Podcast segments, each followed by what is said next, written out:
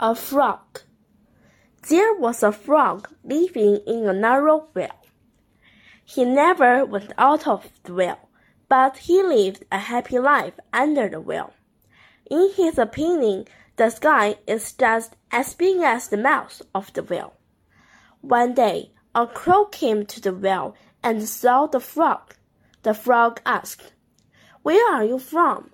Then the crow said, I come from far away and I have flown more than one hundred li.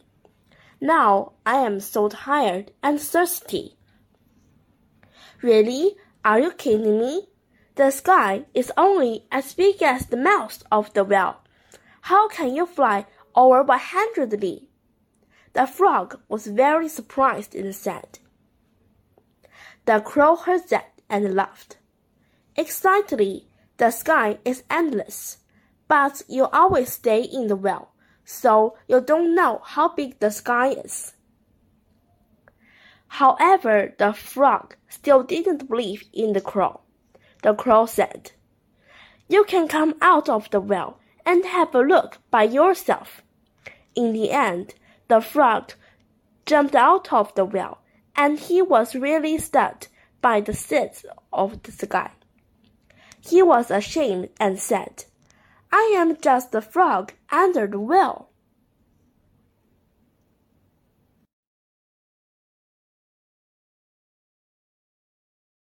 Mr. Fu, there were two mountains between Jizhou in the south and Heyang in the north. Both of them were very high. An old man called Mr. Fu lived in the north of the mountains with his family. He was nearly ninety years old. Because of these two high mountains, the whole family had to walk a long way from one side to the other side of the mountains. One day, Mr. Fu called all his family together to talk about moving the mount the two mountains to other place. All of them agreed. So it was decided. His children started to dig the mountains with him. The next day, a man called Smart and the man called Smart came and said, Why did you do that? These two mountains are so high and you are so old and weak. How can you move the mountains? Mr. Fu laughed and said, is not difficult at all. Look, those two mountains are still there, but I have my children, and my children will have their children. Generations after generations. There's no end. I believe someday the mountains will be moved. 故事讲完了，让我们看一下重点难点词汇吧。Between 什么什么 and 什么什么。 在什么什么之间，nearly 几乎差不多，because of 由于，from one side to the other side 从一边到另一边，not at all 一点也不根本不，generations after generations 世世代代。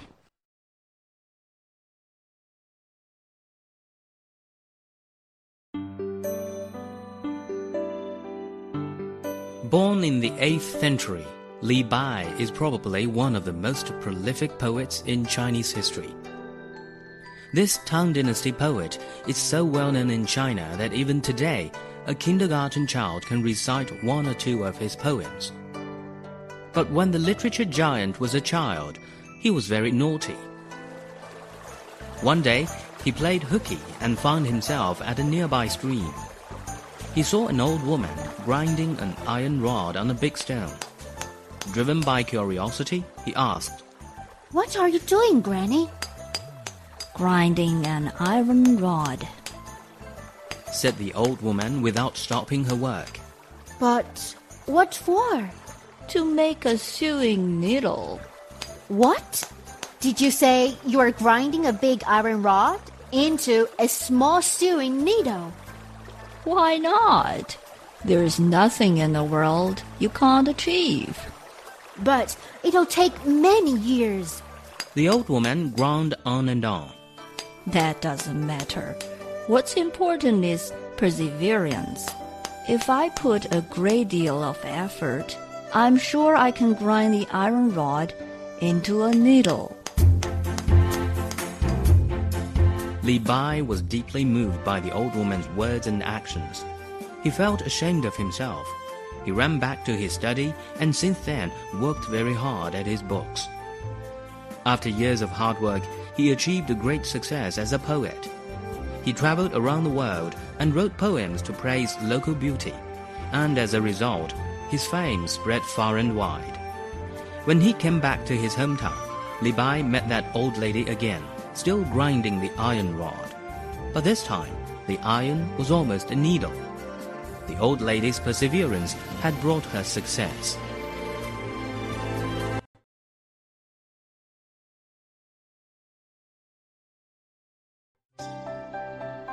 Practice makes perfect. 熟能生巧. During the Northern Song Dynasty, about 1,000 years ago, there was a skilled archer called Chen Yaozi. One day, he drew a big crowd while practicing archery on the drill ground. He shot so accurately that every arrow fired was followed with a rolling response from the crowd. Chen Yaozi was carried away by the applause. He became very proud of his archery skills. But he noticed that among the crowd there was an old oil peddler who only nodded his head indifferently. This hurt Chen Yaozi's pride. He asked the old man, Can you shoot an arrow? No, I can't. What do you think of my archery skills then? It's okay, but nothing special. You've gained your accuracy from persistent practice. That's all, nothing special. Wow, what a tone. So what can you do, old man? The old man put a dry gourd on the ground and covered its mouth with a copper coin that has a small square hole in the middle. He then scooped out a ladle of oil from his big jar, held it high, and began to fill the gourd. Now, a thread of oil came down from the ladle into the gourd, just through the hole of the coin. Everybody looking on watched with amazement. When the old man emptied his ladle, he showed the crowd the coin. Can you see any oil marks on this coin? They could not, and were about to give him a big cheer. But the old man stopped them. This is nothing special either.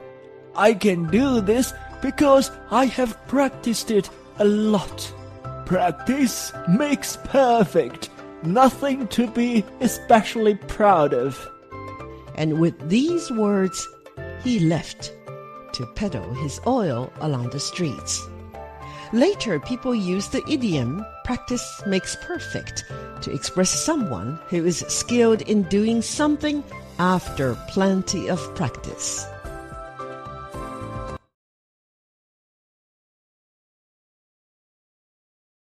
Sima Guang and the Giant Clay Pot. Sima Guang Zagang. More than 1,000 years ago, there was a little boy called Sima Guang. One day, he was playing hide and seek with his friends. Everybody's ready? I'm coming to find you. One of his friends quietly climbed onto a rockery. A huge clay pot filled with water stood right next to the rocks. Yeah, nobody can catch me here. Oh no! The little boy accidentally fell into the giant clay pot. All the other playmates panicked. Some ran to find the grown up, some yelled. Oh my goodness! Someone fell into the pot! Help! Help! Help! Sima Guang quickly ran behind the rockery, and climbed up to the edge of the water jar, trying to reach his friend. But his arms were not long enough. Everyone was frightened and worried, not knowing what to do. Some just sat on the ground and started crying. A big rock on the ground caught Sima Guang's eyes. Suddenly, he came up with an idea. He ran over and gathered all his strength to lift the rock. Holding the rock in his arms, he smashed it against the side of the pot. Hang on, I'm coming. The pot broke and the water flooded out. The boy who fell into the pot was saved. News about this adventure spread quickly. Everybody thought that what Sima Guang did was really amazing. Instead of panicking in an emergency, he stayed calm and worked out a clever solution that saved his friend's life.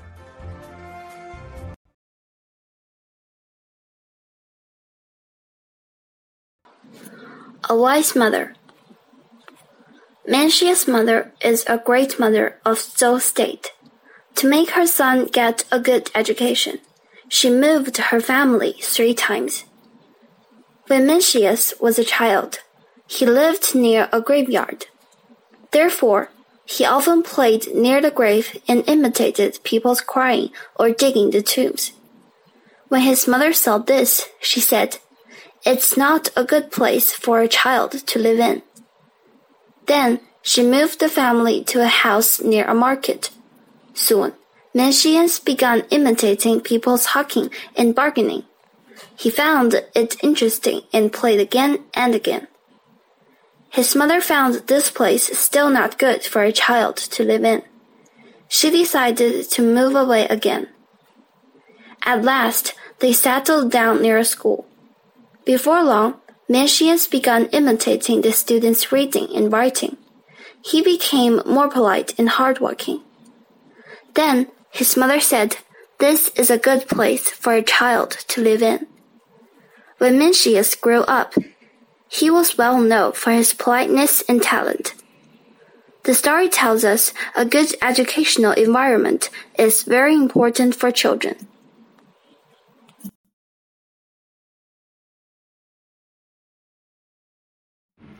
A farmer and his crops. Once upon a time, there was a farmer who was always worried about the growth of his crops. Every day, he went to see them but the crops grew much slower than he expected. He was so anxious after three days' watch in his fields. Then he said to himself, I must find a better way to help them grow faster.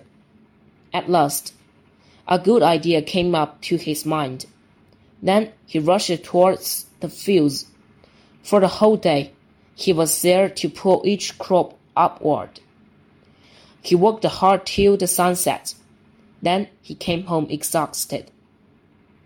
He couldn't wait to tell his family the great thing he had done in the daytime, but he was so tired that he was out of breath. I am exhausted, but you know, my efforts were not in vain. I helped all the little crops grow faster. It's worth it. The farmer said joyfully, and he even couldn't help laughing loudly. However, his son found something wrong. He ran to the fields in a hurry, but it was too late when he found that all the crops died back. This story tells us things would be worse if we make them happen speedily without following the developing rules of them.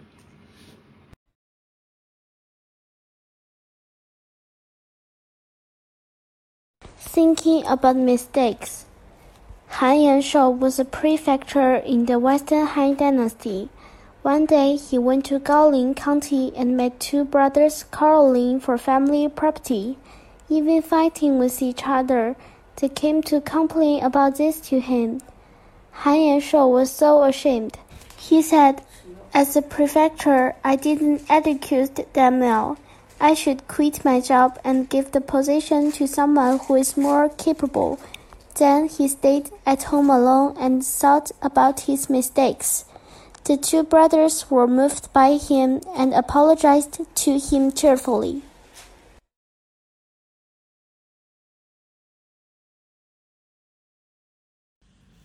failing to pass an exam. Sun Shan was a popular person in Song Dynasty. Everybody liked him very much because he was not only knowledgeable but also humorous. One day, Sun Shan went to take the imperial exam with a fellow villager's son. Finally, Sun Shan passed the exam, so he returned to his hometown happily. After Sun Shan returned home, the fellow villager asked him whether his son had also passed. Sun Shan said, Sun Shan was the last on the list, and your son came after Sun Shan.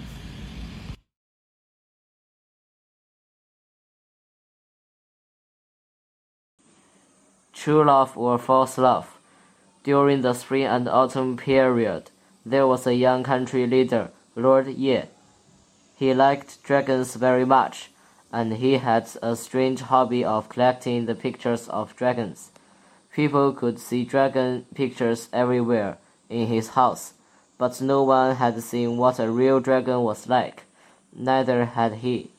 One day, the real dragon heard the story of Lord Ye. He wanted to visit him and made friends with him. Then he flew from the sky to Lord Ye's home. The dragon was so big that he could only push his head into the house through the window, while his long tail was still outside. He asked, Is Lord Ye in? When Lord Ye saw the real dragon, he began shivering with fear. The dragon asked in surprise, don't you like dragons? Now I'm right here in front of you. Why are you so scared of me? Lord Ye replied, I just liked the fake dragons in the pictures, not the real dragons. The dragon laughed at him for his false love to them. Lord Ye blushed for shame and never said that again.